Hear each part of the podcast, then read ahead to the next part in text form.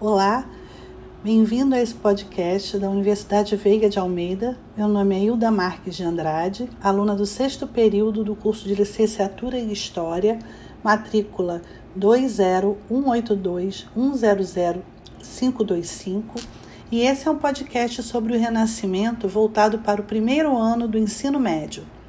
Será aplicada a competência 1 e a habilidade 103 o livro didático do ensino médio escolhido como bibliografia é de 2016, intitulado História 1, da editora Saraiva, e tem como autores Ronaldo Weinfas, Sheila de Castro Faria, Jorge Ferreira e Georgina Santos.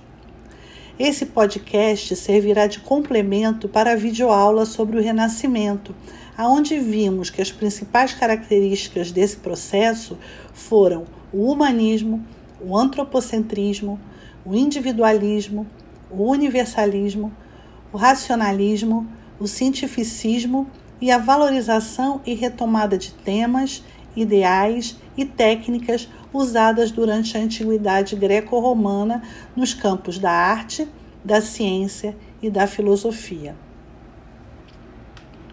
E a crença nas possibilidades criativas do ser humano criou um nítido contraste com o sistema de pensamento medieval, que privilegiava o teocentrismo, uma ideia defendida pela Igreja de que Deus ocupava o centro do mundo.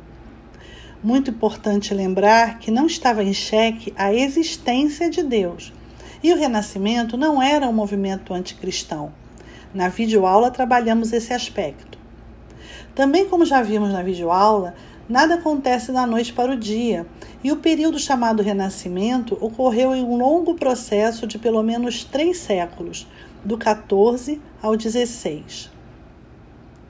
Em 1550, Giorgio Vasari, em seu livro intitulado Vidas dos mais excelentes arquitetos, pintores e escultores italianos, usou pela primeira vez a palavra renascimento ou renascença com o objetivo de exprimir uma renovação das artes, que ocorria nas cidades da Península Itálica, como Florença, Veneza e Roma.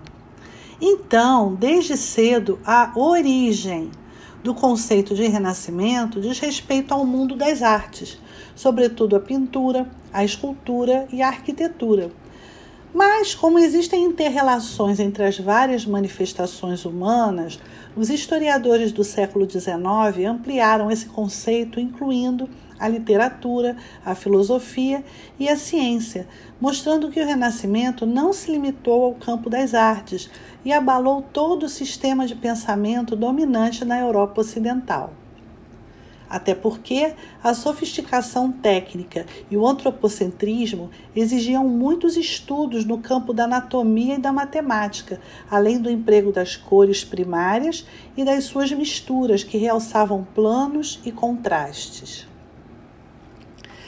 Nesse podcast, procurei focar nas artes e destacar artistas renascentistas com o objetivo de desenvolver a percepção da transição de estilos artísticos próprios desse período. Os artistas do Renascimento renovaram as representações pictóricas e esculturais do Ocidente europeu e também propuseram discussões conceituais sobre a arte em si. Eu vou propor um exercício mental, porque a minha proposta nesse podcast é ousada como focar nas mudanças de estilo e temas nas artes sem mostrá-las, sem as imagens, usando a oralidade como recurso? Acho que será apenas diferente, mas não impossível e provocará a sua curiosidade na pesquisa após essas reflexões. Vocês se lembram da arte medieval dos séculos XI e XII Naquela época, havia preocupação em retratar motivos religiosos, sem que o foco principal fosse a anatomia ou a noção de perspectiva. Logo depois, na França, surge a arte gótica, com a preocupação de glorificar a Deus. E onde observávamos isso? Vocês se lembram das catedrais francesas? Imponentes, belíssimas. Essas construções faziam menção à pequenez do ser humano, tido como uma criatura vil e pecadora em busca de salvação frente a um grande Deus. Se estava havendo uma revolução nos pensamentos e temas, se estava havendo uma valorização do humano, uma tendência de retratar o que era divino de forma humanizada, como os artistas poderiam dar toques de realismo e dramaticidade real nas pinturas e esculturas?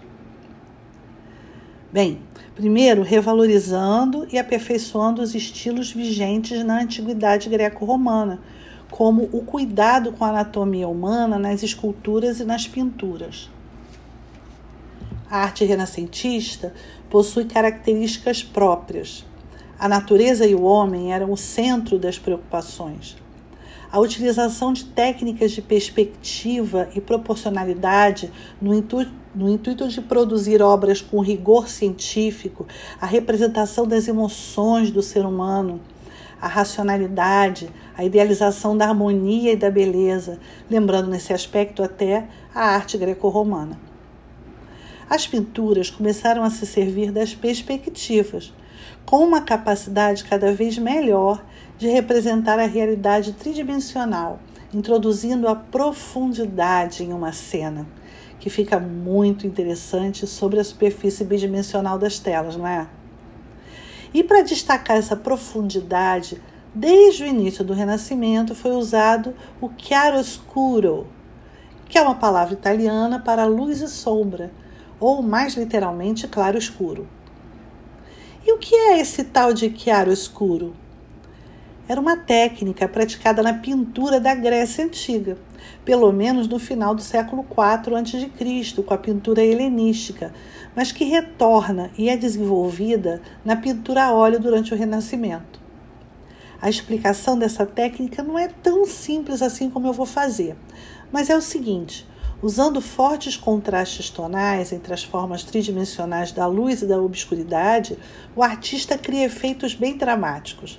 Realidade pura, Muitas obras desse período usam tanto esse realismo que conseguem ser até mais reais que uma fotografia inventada bem mais tarde no século XIX. Artistas conhecidos pelo desenvolvimento da técnica no Renascimento incluem o italiano Leonardo da Vinci, nascido em 1452, falecido em 1519. Na verdade, da Vinci era dono de uma mente diferenciada que incluía entre os seus saberes o ser cientista, matemático, engenheiro, inventor, anatomista, pintor, escultor, arquiteto, botânico e músico. Todos esses conhecimentos se refletiam em suas obras artísticas, bastante representativas desse momento de valorização do humano. Como não lembrar a famosa Mona Lisa que está no Museu do Louvre, em Paris? Leonardo da Vinci, nessa obra, retratou a esposa de um mercador florentino, Francesco Giocondo, e por isso a pintura também é conhecida como La Gioconda. Entre os estudos dedicados à representação do corpo humano, ele registrou inúmeros desenhos na obra Tratado de Anatomia. Além de desenhar uma imagem muito, muito conhecida, o homem vitruviano, no qual são tratadas as proporções do corpo humano masculino, acompanhado por diversas notas sobre anatomia. Em 1495, Leonardo da Vinci iniciou a obra A Última Ceia, um afresco de dimensões consideráveis, 9 metros de largura e 4 metros e 20 centímetros de altura, numa parede do convento de Santa Maria delle Grazie, em Milão. Foram três anos de trabalho, desenhando e redesenhando todas as figuras da ceia. Outro artista renascentista com habilidades na pintura e na escultura foi o florentino Michelangelo Buonarroti, nascido em 1475, falecido em 1564 ele demonstra o que já foi comentado nesse podcast em relação à manutenção dos temas bíblicos durante o Renascimento, mas com uma tendência à humanização do divino. Essa característica é revelada de forma bastante realista na abóbada da Capela Sistina. O conjunto, formado por paredes e teto, oferece uma versão cristã da história do mundo, e na parede acima do altar fica o afresco O Juízo Final. Entre as inúmeras esculturas conhecidas de Michelangelo estão a Pietà, de 1499, e Davi, de 1504, na qual celebrou em mármore a força e a juventude do ser humano. Além de Da Vinci e Michelangelo, outros grandes pintores se destacaram no século XV e XVI, entre os quais Andrea Materna, Sandro Botticelli, Rafael Sanzio, Tiziano Vecellio e Paolo Veronese. E já que estamos falando de artes, não tem mal nenhum terminarmos explicando que a técnica do claro-escuro se manteve e foi utilizada mais tarde com muita força, quase como uma obsessão no final do século XVI até o início do século XVIII, num estilo muito mais pesado, carregado excessivamente rebuscado. Na pintura, representou o apogeu dos temas religiosos, tendo como maior representante Michelangelo Merisi, nascido em 1571, falecido em 1610. Um notório pintor italiano que assinava as suas obras como Caravaggio, o nome da aldeia onde ele nasceu. Foi um artista que manteve e usou com maestria a técnica do chiaro escuro expressando forte realismo em suas obras. Sua pintura retrata os personagens bíblicos com as feições das pessoas comuns que ele observava nas ruas de Roma. A flagelação de Cristo, Davi com a cabeça de Golias e crucificação de São Pedro. Essas são algumas obras de Caravaggio que revelam bastante realismo. O foco maior desse artista estava em expressar o rosto e os sentimentos das figuras retratadas. Para finalizar, eu proponho agora uma reflexão. A arte e a ciência pareciam incompatíveis, mas iniciaram uma aproximação no Renascimento a partir da aplicação dos princípios da perspectiva geométrica ao desenho e à pintura.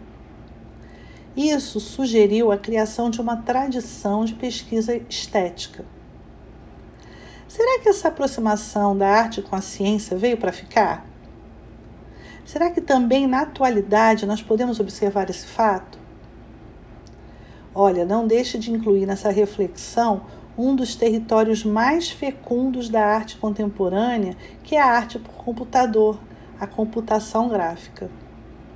Bom, espero que tenham gostado dessa viagem no tempo e complemente com tour virtual nos museus citados e também pelas obras renascentistas.